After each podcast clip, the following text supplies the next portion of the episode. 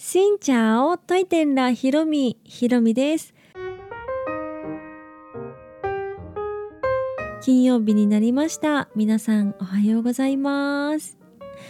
まだまだ暑い日が続きますが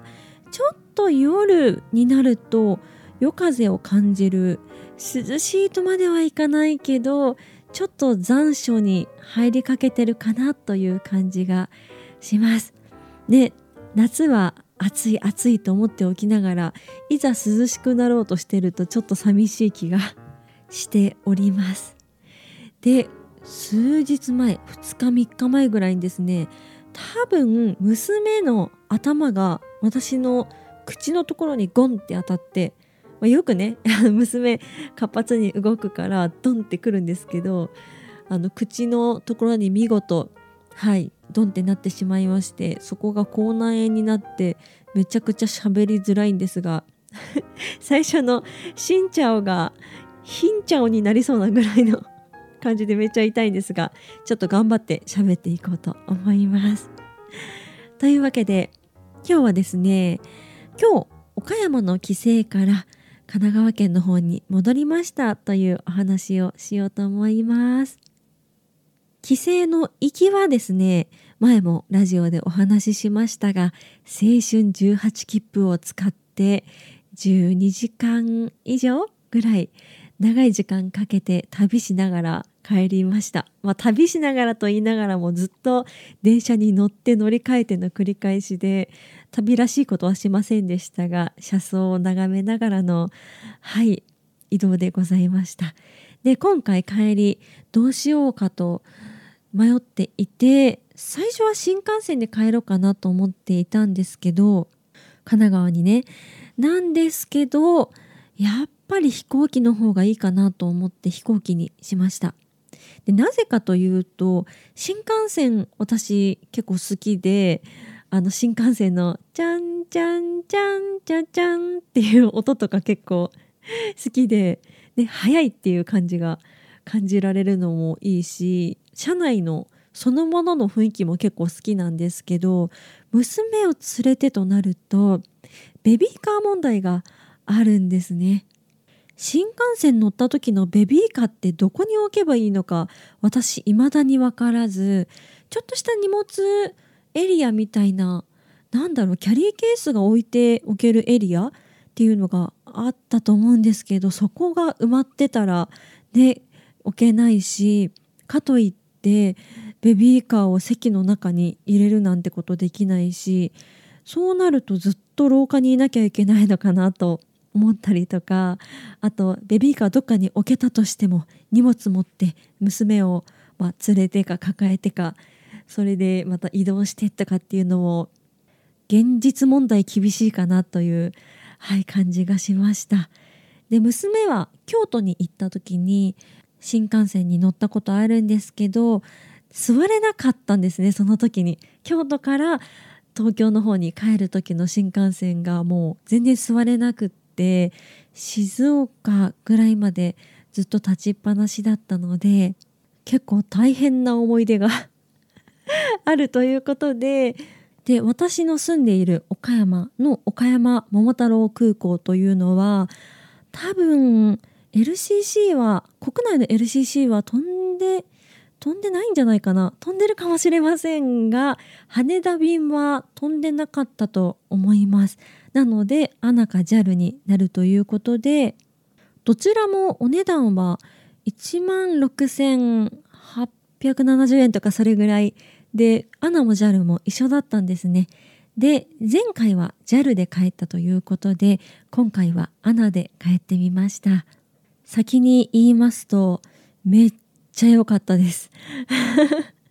もうすごい快適だし正直娘を連れてっていうのは大変なところもあって特に2歳を過ぎた頃なのでだんだん欲とか意志とかが出てきてこうしたいああしたいあれしたくないっ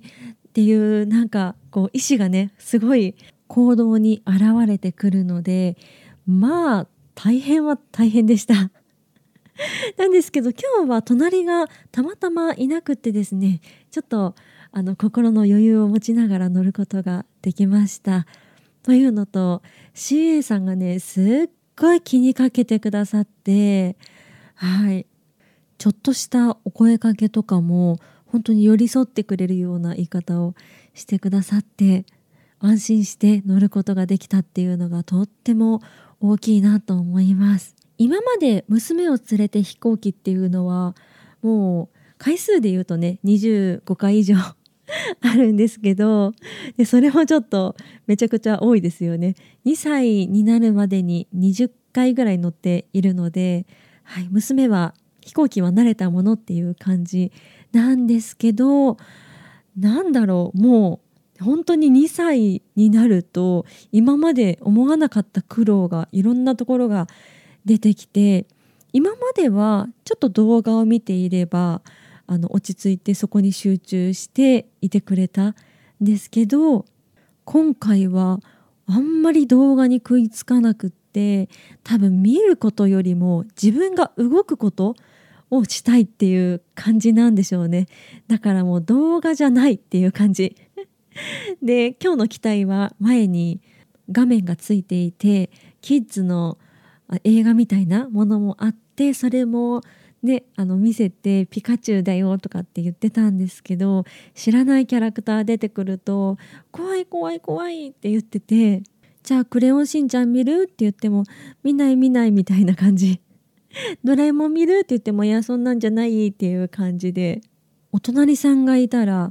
どうしたらよかったかなと思うぐらい な感じでした特に今回私と娘の2人だけだったので、ね、旦那とかがいたらちょっと助けが、ね、助けの手があるんですけどそれがなくって私もちょっとてんてこまいな感じになっていたら CA さんがね声かけてくださってちょっと探検しに行くっていう風に言ってくださったんですね。で何のことかと思ったら後ろのなんだろう。CA さんが待機したりとかいろいろ準備したりとか、まあ、お手洗いがあるようなちょっとしたエリア。そこまで CA さんがね娘を抱っこしてくれて連れて行ってくれて後ろの本当にお手洗いの目の前のところに外を見える窓みたいなのがあるんですけど、まあ、手のひらを広げたサイズぐらいの丸っこい窓があってそこからお外見えるかなってやってくれたりとかあとアナの飲み物とかを運ぶあのカートの中身とかをこう軽く見せてくださったりとかしましてもう娘よりね私がめっちゃ楽しかったです。まあ普段 CA さんと話すことなんてないからお話できたことも嬉しかったし、ね、このカート前売られてましたよねとかって話をしたりとかいろいろお話をさせてもらえてとってもいい思い出になりました。ね CA さんなんて雲の上の存在みたいな感じだったんですけどすごいなんだろう素敵な女性の方で本当に素敵なんだけど気さくな感じでお話をしてくださっていやまた花乗りたいなってはいそれだけでも思えるようになりました。いや前回ね JAL に乗った時もいや素晴らしい飛行機だったんですけど今回もとても忘れられない体験をさせてもらえてもう日系の会社ってほんとすごいなと。もう心底思いますね。私はもともと飛行機は得意ではなかったので岡山に帰省するとなっても最初に新幹線が思い浮かべて娘ができてからは車が多かったりしてで学生時代はたまに夜行バスとかで帰っていたりして飛行機で帰るなんてことはね今までそんななかったんですけどベトナム旅行に行くようになってあ飛行機って面白いなって思えるようになってからこうやって帰省も、はい、岡山路線を飛行機で移動するようになって新たな移動手段であったり楽しい移動の時間っていうのが増えたっていうのはとても大きなことだなと思いました。今日のフライトもとても楽しかったのではいあのお姉さん CA さんにはいこの感謝の気持ちが届けばいいなと思います。というわけで今日は岡山から帰省しました。そのアナの飛行機についてお話をしました。この配信は毎週月水金各種ポッドキャストとスタンド FM で配信をしています。日々の出来事やベトナム旅行についてまた皆さんからいただいたお便りについてもお答えをしています。お便りフォームからスタンド FM の方はレターから質問やメッセージこんなことお話ししてほしいなど送っていただけたら嬉しいですそれではまた次の配信でお会いしましょう。変がプライ